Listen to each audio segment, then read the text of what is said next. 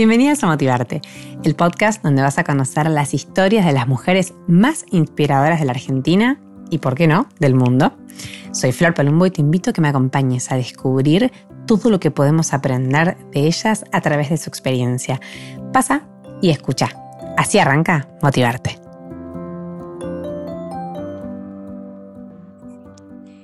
Bueno, bienvenidas a Motivarte. Hola, hola, hola, ¿cómo andan? Eh, bienvenidas a un nuevo episodio de este podcast que tanto me gusta hacer y que yo siempre digo lo mismo. A mí me encanta hacerlo porque yo me doy los gustos personales, ¿no? O sea, yo entrevisto a la gente que a mí me gusta, que a mí me inspira, que me parece que puede tener un valor para otros porque lo tiene para mí. Así que hoy estoy con una de ellas. Del otro lado de la pantalla tengo a Paz Berry. Bienvenida, Paz, ¿cómo andás? Hola Flor, ¿cómo estás? muy bien, muy contenta de estar acá. Bueno, muchas gracias, te lo dije en el, en el off, pero te lo repito, gracias por tu tiempo, gracias por, por, sumarte a esta iniciativa de este podcast motivador en donde, en donde nos gusta compartir historias de mujeres que... Me encantó, me encantó, tu, me, me encantó tu idea, me gustó mucho esto de, de buscar mujeres inspiradoras, me pareció muy, muy lindo lo que estás haciendo. Bueno, muchas gracias. ¿Vos me escuchás bien ahí? Veo que te estás acercando. Perfecto. porque es muy clave que me escuches bien para que después el podcast se escuche bien. Así que cualquier cosa que vos me, escuches mal, me avisas. Dale. Bueno, vamos a arrancar. Como te decía recién en el off, nosotros arrancamos, o yo arranco siempre con una pregunta que es un poco general, pero que nos ayuda a entender, a tener como una postal de quién tenemos del otro lado. Y es, ¿quién es esta persona que hoy tenemos del otro lado? Que es Paz Berry. ¿Quién es Paz? ¿Quién es Paz? Mira, es, es como la, pregunta, ¿viste? Que nos hacemos la pregunta. Mira, yo siempre digo, y de hecho lo tengo puesto en, el quién soy de mi blog, que cuando me preguntan quién soy, siempre se me entremezcla con el qué soy. Viste que es difícil decir quiénes somos sin ligarlo al, qué somos o al qué hacemos. Entonces siempre en realidad lo que termino diciendo es que soy alguien a quien le gusta escribir. Es como lo primero que me sale, que escribo desde muy chica, que siempre me gustó leer, siempre me gustó escribir. De hecho, bueno, vos leíste ahí la biografía, siempre eh, diarios íntimos, cuadernos, copiaba frases, leía libros y subrayaba y después pasaba lo que subrayaba a cuadernos que tenía, que coleccionaba llenos de frases. Eh, bueno, terminé el colegio, yo soy del, sur de Córdoba, de la Bulash, me vine a estudiar a Buenos Aires, estudié Ciencias de la Comunicación en la UBA, y siempre tenía como en mente eso, que yo quería terminar escribiendo en alguna revista, en algún diario, con temáticas que tenía muy claras, que, iban a tener que ver con el bienestar, con la salud, con la vida cotidiana, con la maternidad, Em, con libros, con salidas, con emprendedoras. Bueno, acá en la facultad conocí al que hoy es mi marido. ¿Tu marido también trabaja en comunicación? Mi marido, claro, nos conocimos estudiando ciencias de la comunicación y él es productor de televisión. ¡Ay, mira qué bueno! Así que bueno, es medio que, ahí salimos de la facultad, los dos estudiando lo mismo, pero él siempre en tele y yo más que nada en lo que es gráfica. Eh, estuvimos cinco años y medio de novios, hace 13 años que estamos casados y tenemos dos hijos, Olivia que tiene nueve y Bautista que tiene cuatro. ¿Cuántos años? Y bueno, y nunca, cumplo 40 este año. ¡Ah!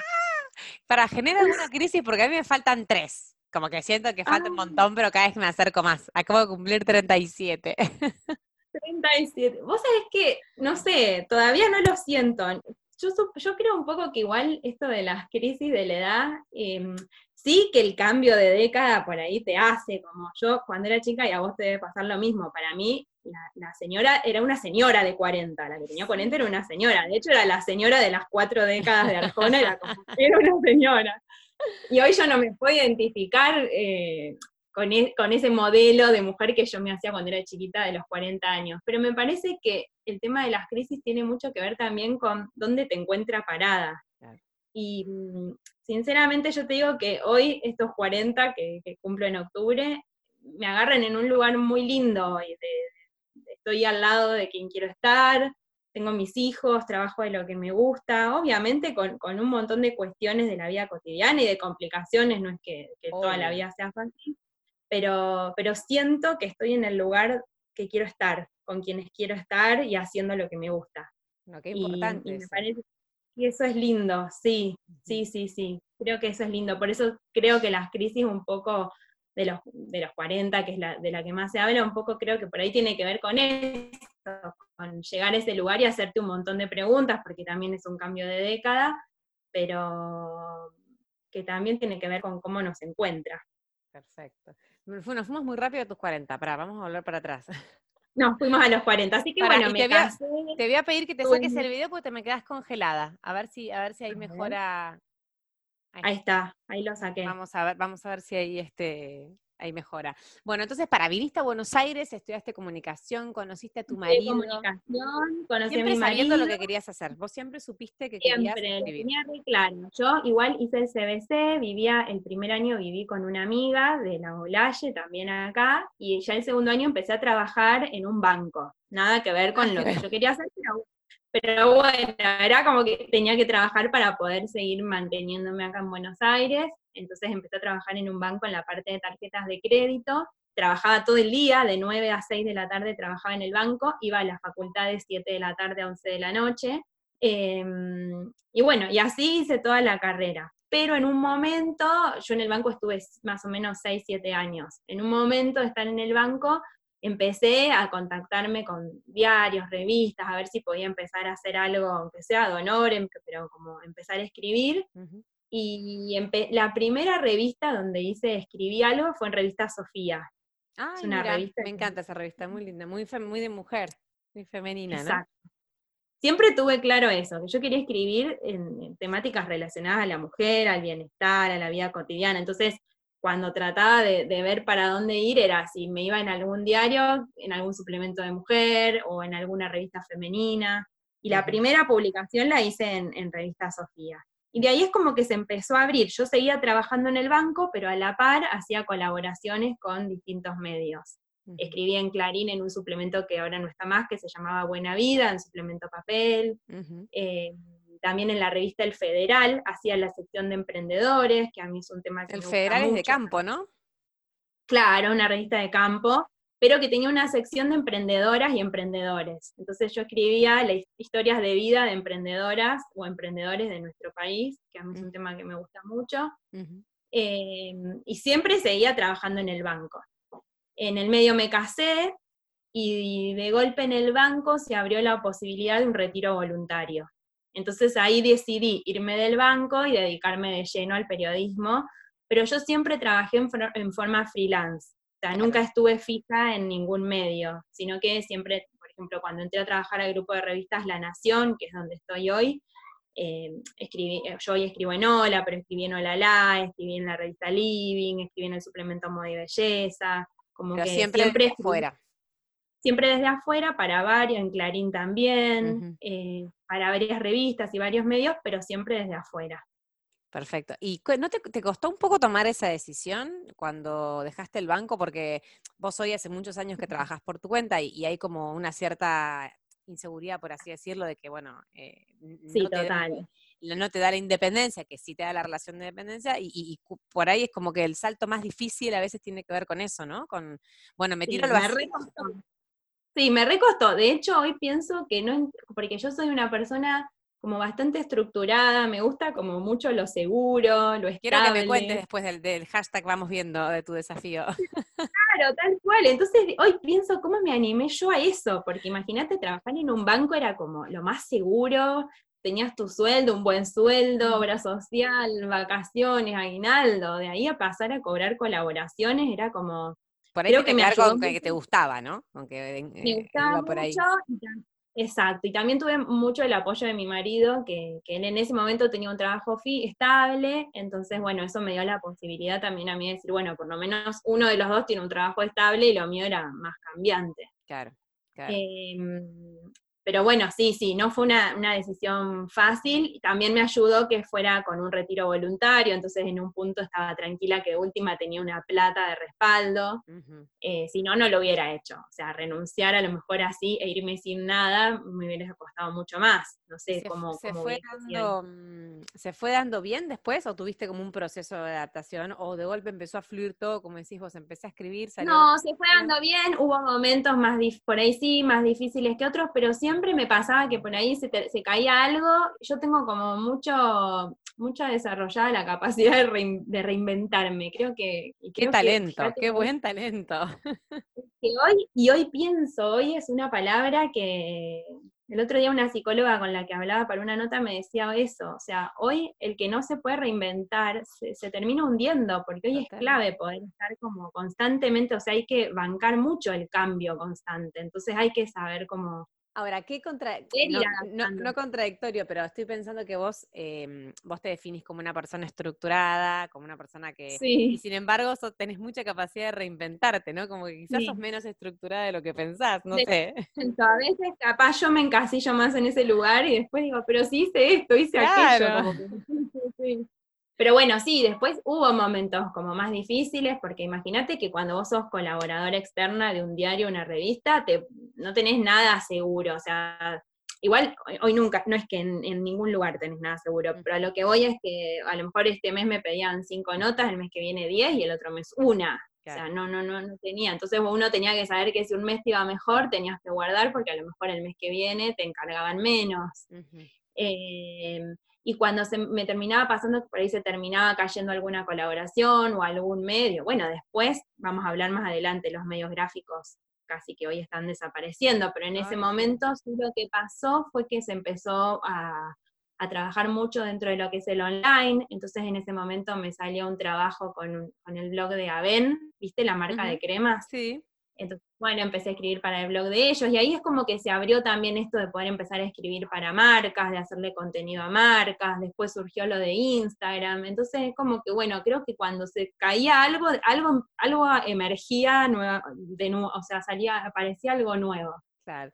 Eh, pero sí, no, no, no, no es que fue siempre fácil el tema laboral de esta forma freelance. No, y la verdad que yo que trabajo en comunicación igual que vos, del otro lado, porque siempre estuve como del lado más corporativo, eh, igual Sí. veo, porque tengo muchos, muchísimas personas conocidas periodistas de hace mil años, como que un poco es un, un- un denominador común, ¿no? De que, o bien ellos tienen un trabajo fijo y después tienen como lo que le decimos sus kioscos o sus otras Exacto. cositas para poder seguir viviendo, o directamente esto, bueno, hago colaboraciones que para mí está buenísimo porque, bah, no sé, digo, eh, tenés la posibilidad de escribir sobre un montón de temas, no te encasillas con un medio, con un perfil, con un tipo de comunicación, sino que es súper versátil, Sí. ¿no?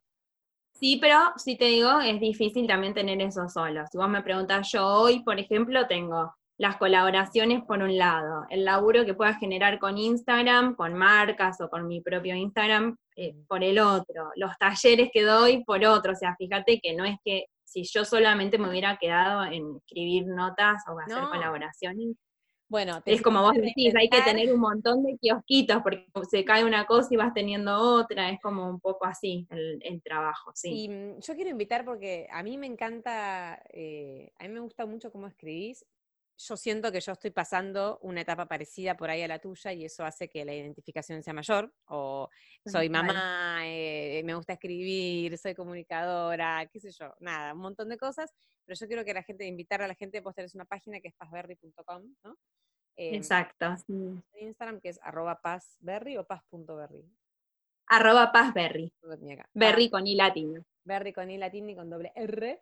Bueno, es es súper, súper lindo lo que compartís y aparte motivador. Y yo quiero que vos me digas em, qué significa para vos escribir, qué te pasa cuando escribís y cómo, cómo lográs em, a ver, y- y crear Mm. todo ese contenido como tan, tan natural, ¿no? Como que es un contenido, no sé cómo explicarlo, pero es como Sí. cercano, como que no sé, simple, pero a la vez profundo, no sé, quiero que, que me cuentes un poco de, de- de- de algo de esto que supongo que será por ahí tu pasión mayor, ¿no? Sí, sí, sí, sí, me encanta. Mira, yo una vez, eh, yo no, no terminaba de saber bien qué, me, qué significaba para mí escribir, y una vez escuché a Eduardo Sacheri que decía que él escribía para responderse preguntas.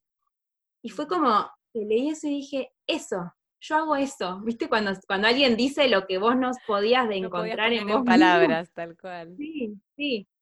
Eh, y ahí me di cuenta que, que, que sí, que todo mi trabajo en realidad, que, si siempre yo había escrito sobre bienestar o psicología o búsqueda, o, todo esto que tiene que ver con superación personal o la búsqueda del sentido de la vida o, cuestiones para vivir mejor, tenía que ver porque en realidad era una, una búsqueda propia. Entonces me di cuenta en un momento que, que todo mi trabajo en realidad estaba atravesado por mis propias búsquedas, que por algo yo no había elegido ser periodista ni de policiales, ni de economía, ni de viajes. En realidad, eh, lo mío siempre, desde siempre pasó más por esto de, la búsqueda del sentido, del ser, humano.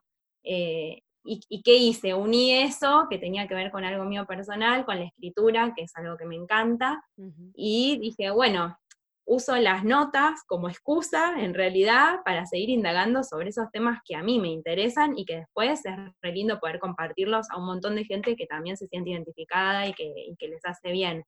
Pero en realidad yo me di cuenta como en un momento yo empecé a buscar temas de notas que en realidad eran los temas que yo estaba como cuestionándome o preguntándome, entonces yo le proponía al editor y dice, ¿hacemos notas sobre este tema? Y, y, por ahí gustaba el tema, pero en realidad era porque yo quería Vos querías saber más. Exacto, entonces empecé a, buscar, no sé, referentes del ámbito de la psicología, del yoga, de la espiritualidad, de la nutrición, como para empezar a indagar sobre esas temáticas que yo consideraba que, si podía desatar esos nudos, podía empezar a vivir mejor. Qué buena conexión, ¿no? Como que la conexión así como de la pasión con un poco lo que vos necesitas y qué bueno poder identificarlo tan claro y, hacerlo, hacerlo trabajo y hacerlo forma de vida. Por eso te juro que a mí a veces me pasa como que no sé cuándo estoy trabajando y cuándo estoy, o sea, hay algunas veces que hay notas que obviamente para mí no son tan, que no las disfruto tanto y que las hago más por una cuestión de laburo, pero hay otros momentos donde el laburo de verdad eh, es un placer poder hacerlo, porque es algo que yo estoy disfrutando, que a mí me está gustando hacer. Eh, entonces, bueno, si vos me decís que es para mí escribir, de verdad, para mí escribir tiene que ver con eso, como con un volver a mí, con un encontrarme conmigo, y las notas son una excusa para eso. Eh, para responderme mis propias preguntas, como leí en aquel momento. Está, está muy bueno, está muy bueno y yo em, te entiendo, te entiendo por dónde va. Em, Además de que obviamente siento que escribir nos ayuda en general, digo, a la gente a, drenar emociones, a sacar afuera un montón de cosas que tenemos adentro, a ser consciente un montón de cosas que están ahí escondidas. Eh, me parece que libera, es como que cuando uno escribe se libera se libera, más allá de que lo hagas, eh, la gente que no, que no lo use como, que no, sea la escritura su medio de, labor, su medio de trabajo, eh, poder hacerlo como, como rutina diaria, decir, escribo, me levanto, escribo, escribo lo que me pasa, escribo lo que siento, me parece que Hay que animarse, ¿no? ¿Vos crees que cualquier persona puede escribir? O sea, ¿todos podemos ser buenos escritores en algún momento? Qué sé yo, la verdad que esa pregunta siempre es algo que yo también me pregunto, ¿viste? Cuando también te preguntan, todos podemos ser creativos y claro. yo mira, el otro día hablábamos con mi hija de algo similar y, yo lo que le decía a ella es que yo creo que hay gente que nace con un don, eh, que ya es como innato, pero que también, si no lo, que también lo tiene que desarrollar. Hay que dedicarle mucho tiempo a ese don también, por más que seamos buenos para algo, tenemos que dedicarnos a eso y dedicarle tiempo. Y hay otra gente que a lo mejor no nace con ese don tan marcado, pero se esfuerza un montón y hace un montón por, lograrlo y muchas veces logra mejores cosas que el que ya lo tenía innato. Que se relaja porque ya lo tiene. Se relaja porque ya lo tiene y bueno, y hay otro que a lo mejor lucha un montón y trabaja un montón en pos de, de, esa pasión y, termina llegando a lugares que a lo mejor otras personas no, teniéndola más fácil.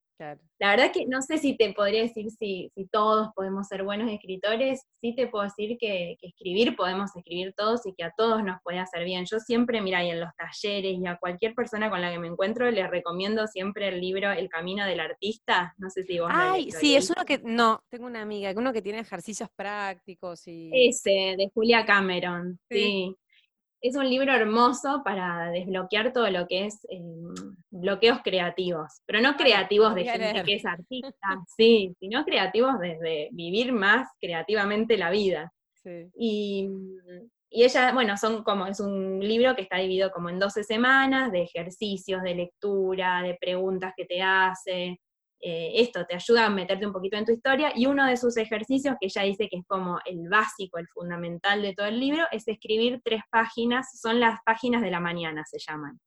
Todas las mañanas te tenés que levantar y tenés que escribir tres páginas de lo que sea, de lo que se gente que le tres páginas y le parece este, una barbaridad. Sí, un, montón. Sí, sí, sí. Bueno, pero fíjate cómo ella lo tiene como, y ella dice que es como para drenar, que te drena y que empezás la mañana mucho más liviana porque es como que dejás todo ahí en el papel, todas las preocupaciones, todo lo, viste, con todo eso que nos levanta, apenas nos levantamos, bueno, es como que queda ahí y que te ayuda a organizar el día y que te ayuda a ver un montón de cosas que por ahí de otra forma no verías. Em, bueno, me parece lo Los re recomienda ese libro. Y hay otro de ella que se llama El Camino del Escritor, que ese está más enfocado en desarrollar la escritura. Qué bueno, mira que, dos buenos datos como para tener en cuenta y el ejercicio ese, porque vos decís, bueno, eh, escribir, em, por ahí no sabemos si todo el mundo puede ser bueno, pero yo coincido con vos en que es una terapia, o sea, es terapéutico. Y aunque vos escribas mal, según uno mismo, porque a veces uno piensa, tiene esa, esa idea, viste, que uno solo se evalúa porque nadie ve lo que escribe, pero Tal por ahí solamente haciendo el ejercicio, a mí me pasa con las listas, una pavada, ¿no? Pero con las listas del supermercado, con, las listas que tengo en la cabeza de cosas para hacer. Cuando yo las sí. en papel, es como que hay algo que se relajó, porque están como, bueno, están seguras ahí. Yo ahí vuelvo cuando sé que tengo que hacer cosas. Y nadie Totalmente. no me voy a olvidar y bueno, y de hecho ese es un ejercicio que siempre te recomiendan, describirlo, lo, todo lo que tenemos que hacer en el día, tenerlo escrito, es una forma también de liberar el cerebro, porque si no es como que estamos ahí todo el tiempo tensos de que no nos tenemos que olvidar lo que tenemos en la cabeza. Cuando uno lo escribe se relaja, porque total de última está ahí, lo dejamos puesto en algún lugar, entonces también está buenísimo como ejercicio.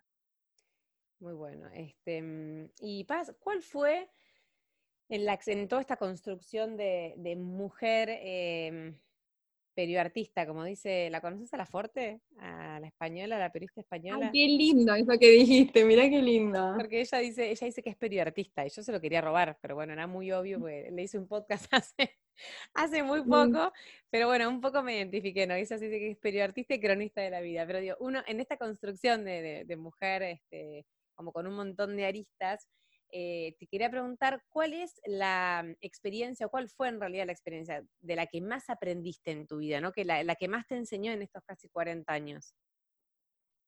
¿Relacionado a lo laboral o en la vida? No, en la vida, y más cuando vos tenés tan, tan vinculado por ahí tu vida a, lo que haces, o sea, no, no, vos como, como persona. Mira, hace dos años a mí me detectaron un cáncer de piel y para mí fue como un quiebre en mi vida. Yo empecé, eh, tenía un lunar en el brazo, mm. y acababa de nacer Bautista, eh, no, no fue hace dos años, fue hace cuatro años, en el 2017. Eh, Bautista acababa de nacer y vos sabés que el bebito tomaba la teta y me tocaba el lunar, yo lo tenía en el antebrazo derecho. Me lo tocaba, me lo tocaba, me lo tocaba. Era como su chupete, no se dormía si no me tocaba el lunar. Y bueno, no, increíble. Y pasó un año y mi marido me empezó a decir que lo notaba lunar más oscuro, distinto.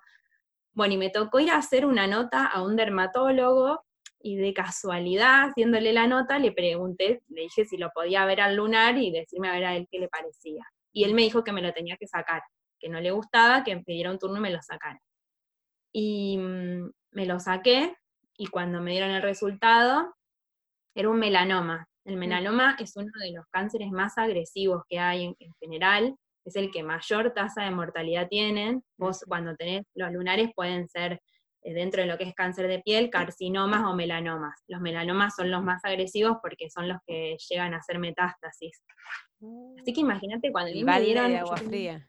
No, tremendo, eh, con los chicos re chiquititos, Em, y bueno, me, tuvieron que volver a operar, me tuvieron que abrir toda la zona para sacarme más de la zona y también me tuvieron que sacar ganglios de la axila derecha para ver si ya había hecho metástasis.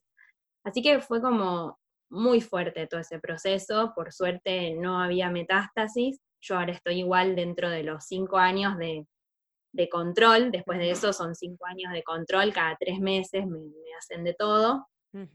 Y para mí fue como, fue un, quiebre en mi vida eso. O sea, mm, ¿Qué, qué es lo que, qué, es lo que te produjo? O sea, ¿qué es lo que qué se quebró o qué fue lo que ganaste de esa experiencia mirando un poco el, vaso lleno, ¿no? De para qué llegó. Sí, sí, es como eso. Empecé a preguntarme eso, ¿para qué era esto? Como que, viste que por ahí lo que primero preguntamos es por qué a mí, por qué me tocó.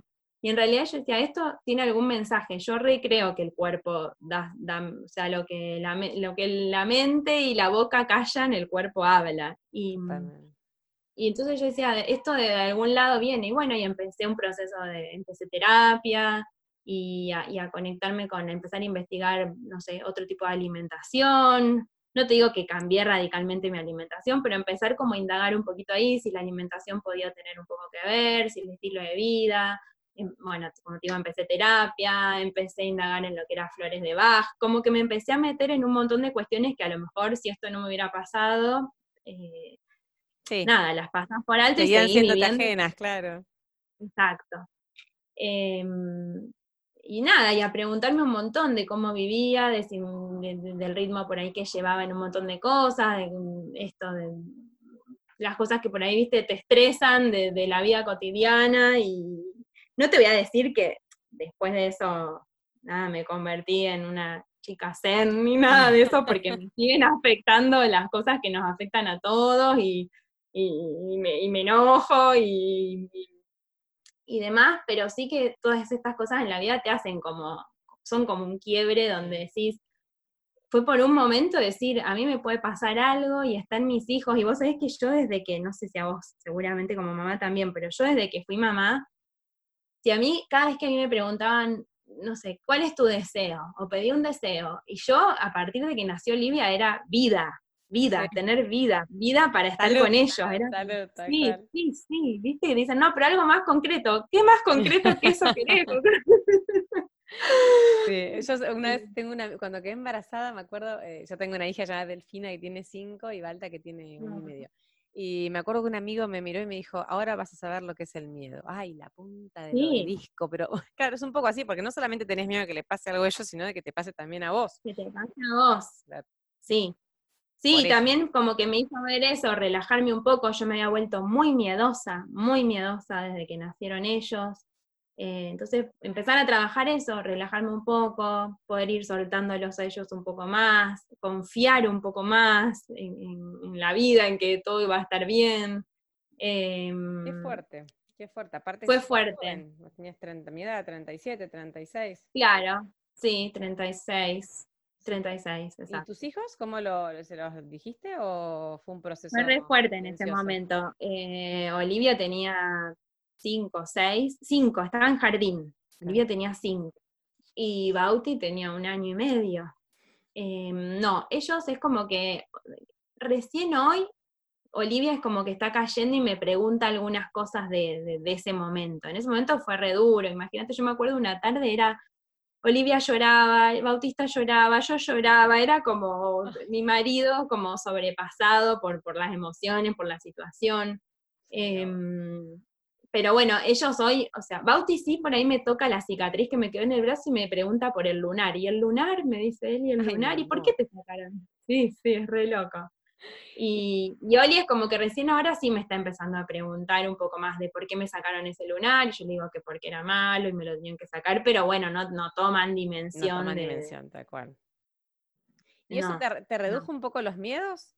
Eh, que vos decías que eras muy miedosa, o sea, eh, hoy tenés miedos nuevos, porque bueno, uno a veces es como medio inevitable convivir con algunos miedos, pero te, te hizo como un poco más eh, relajada, por, así decirlo lo que más traté de empezar a trabajar era esto, de, de, relajarme un poco más.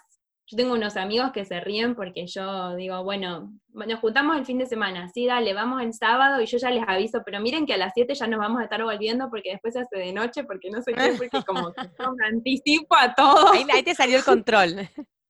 Claro, ¿entendés? Bueno, eso, como que esas fueron las cosas que yo dije, tengo que empezar a trabajar esto relajarme un poco más, soltar un poco más, no querer ser, tener siempre el control de, todo.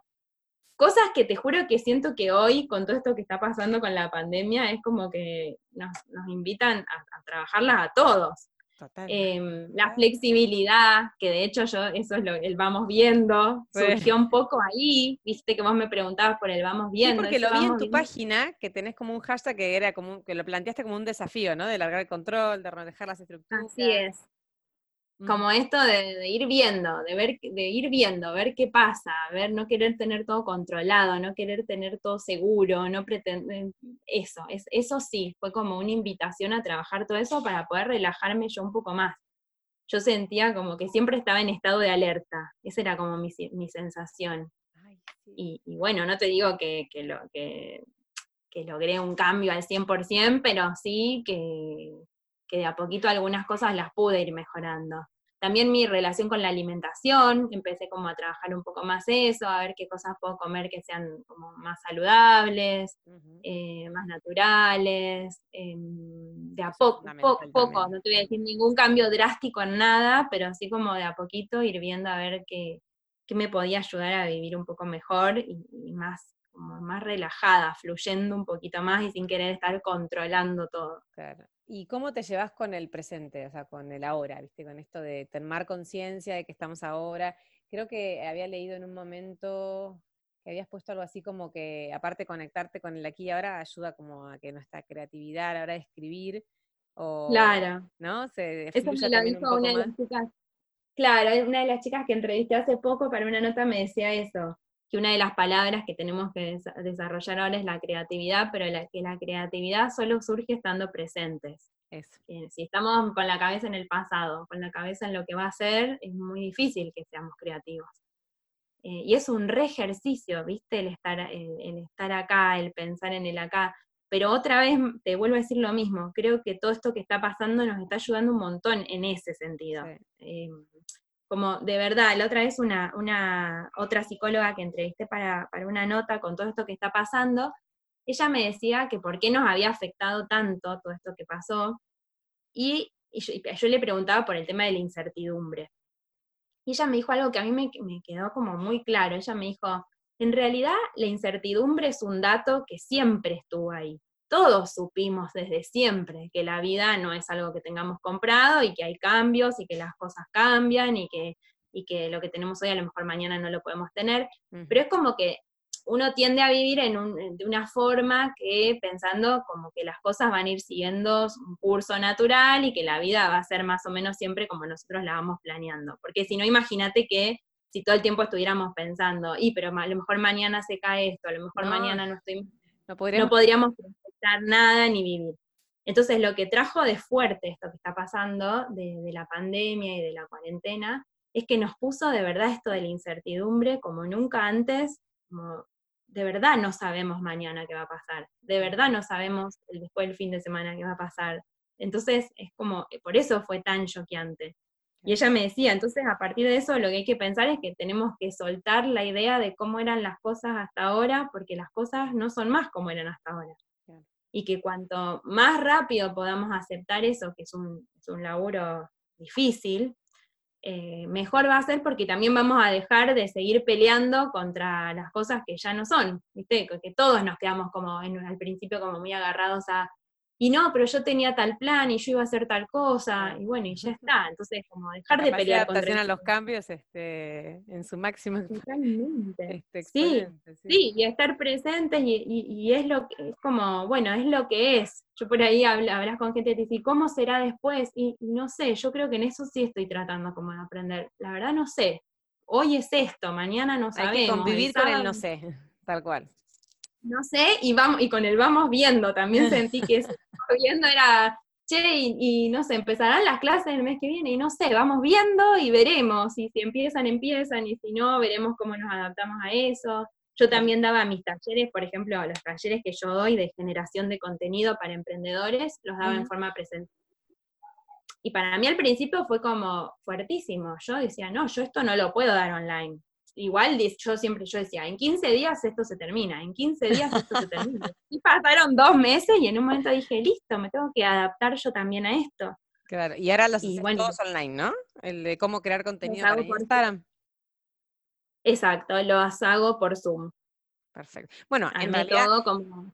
todo como hace todo el mundo. Ah, yo digo que a nosotros los del interior esto nos jugó una pasada muy buena porque la verdad que Dios atendía en Buenos Aires. Entonces, eh, en un punto, eh, poder hacer cursos de cualquier tipo y color a través de una pantalla, obvio que no es lo mismo cuando uno lo hace presencial. Eh, te das cuenta que hay algunas cosas que, cambian, pero la verdad que para mí antes era cero, era no hacerlo versus hasta ahora hacerlo online.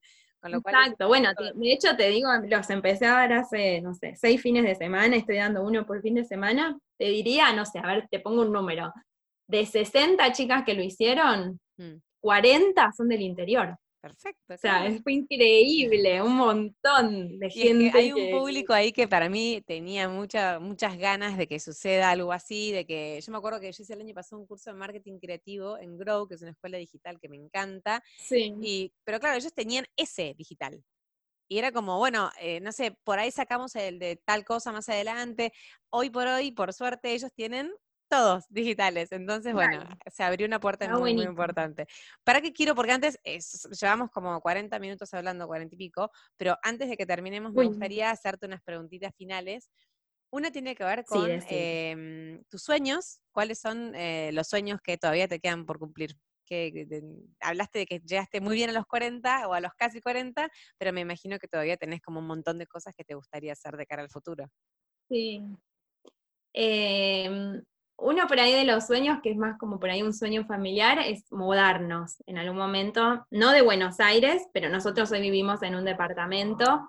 Eh, entonces, bueno, por ahí sí el proyecto o el sueño, o si vos me decís qué es lo que te gustaría, eh, poder mudarnos a lo mejor a una casita eh, que tenga un pedacito de jardín, o, o a lo mejor en algún barrio, alguna cosa así, es como que por ahí es lo, donde hoy a lo mejor tengo puesta la mirada si me preguntas a futuro.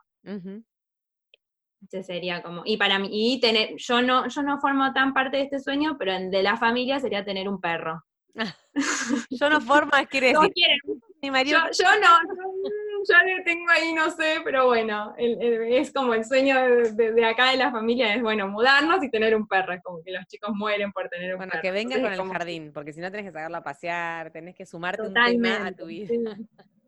no, no, que Pero bueno, sería eso y nada, y seguir, la verdad, seguir trabajando, poder seguir creciendo en esto y trabajando en esto que tanto me gusta. Muy bien. Y mm, otra pregunta que te quería hacer para terminar es qué es el éxito para vos, em, porque supongo que eso puede definir si te consideras una mujer exitosa. Wow. Eh, creo que, viste, cuando tenés esa sensación de estoy donde quiero estar, es lo que, creo que es lo que te dije al principio, si lo pienso así como, estoy donde quiero estar, haciendo lo que quiero hacer y con quienes quiero. Y me parece que tiene que ver con eso, porque sentís como, esa sensación de no necesito más nada, como una cosa así, que no quiere decir que no tengas problemas en lo cotidiano, o que no te canses, o que tus hijos lleguen un momento que te agotaron la paciencia, o no, no, tiene, no tiene que ver con eso, con una vida zen, que, no te pasa nada, no, no, no, no, no es eso. Em, pero sí como que cuando sentís adentro, esto es lo que quería. Me parece que tiene que ver con eso. Qué lindo, qué lindo, así como de mm, completud. Sí, eh, también una vez leí a alguien que decía que, que estamos como en eje o estamos bien cuando lo que sentimos, lo que pensamos y lo que hacemos concuerda. Como que está todo como, como, como en eje. Me parece que también tiene que ver un poco con eso, llegar a ese estado de, que lo que siento, lo que hago y lo que pienso van en la misma dirección. Qué lindo. Bueno, muchísimas gracias por compartir tu historia, aunque podríamos hablar dos horas más. Sí, Pero gracias porque para mí las historias eh, tienen un poder inmenso y fenomenal, así que Ojalá que tu historia también pueda ayudar a otras y, gracias por, por, por, por, tomarte el tiempo. Este, yo súper contenta. Cerrá con lo que quieras cerrar, dejarnos, este, ya nos dejaste un montón de mensajes y cosas súper lindas. Si querés contarnos, eh, no sé, algo de los No, me quedé pensando en algo que me dijiste al principio cuando hablaste de, de por qué te inspiraban muchas mujeres o determinadas mujeres, a mí una vez alguien me dijo que nos inspiramos por identificación. Y como que en ese momento me resonó eso cuando vos hablaste de eso, como que nos inspira la gente con la que nos identificamos, porque sentimos que les pasan las mismas cosas que a nosotros. Me parece que, que, eso es lindo. No sé por qué me resonó cuando vos dijiste esto de que estabas entrevistando mujeres inspiradoras con las que además te identificabas. Entonces creo que, que, alguien te inspire tiene que ver con eso, porque el, otro, el otro día escuchaba un podcast, eh, yo soy muy fan de los podcasts, de hecho eh, empecé porque, porque me encantan y escucho un montón. Me encantan. De que la inspiración eh, es ver a una persona como vos haciendo lo que a vos te gustaría hacer de una manera que a vos te gustaría hacerla. Entonces es como que uno piensa, ¿por qué yo no puedo estar ahí en un futuro? Y, uno va como, no sé, cargándose de energía cuando ve personas así, ¿no? Así que... Tal cual. coincido con vos. bueno, con con eso. Muchas gracias. y la última, perdón, la última frase, última frase que, que, la subí hace poco y que gustó un montón y me parece que es re lindo dejarlo para, para quien lo necesite.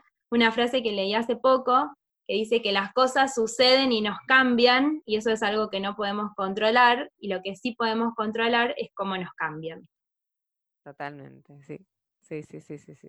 Es así. Así que en este contexto podemos empezar a practicar. En este contexto creo que es Sí, mucho, mucho, para pensar. Mucho, Vos haces tú, una, nada que ver, una nota de color, ¿no? Pero vos tenés esa letra divina que tenés en tus cartelitos de tus fotos. Sí. Ay, qué, te digo, qué guachada, qué linda letra, qué linda letra. Sí, sí, sí, sí, un montón. Vos sabés que hice una vez un posteo así y repegó y un montón de gente me empezó a decir que le encantaba y cada vez que subo esos papelitos llega un montón. Sí, me encantaron. Sí, hay algo como de lo manual, de la letra manuscrita, sí, sí, sí. sí. Tienen una linda estética. De los humanos. Cercanos, claro, tal cual, tal cual. Bueno, muchísimas gracias. Paz Berry estuvo hoy gracias a vos, y yo muy, muy feliz de haberte conocido, así que gracias por todo lo que nos diste. Y bueno, nos encontraremos en pazberry.com, en arroba pazberry, y en todas las notas que tengamos el, honor de encontrarte. Ahora estás escribiendo para Hola, dijiste.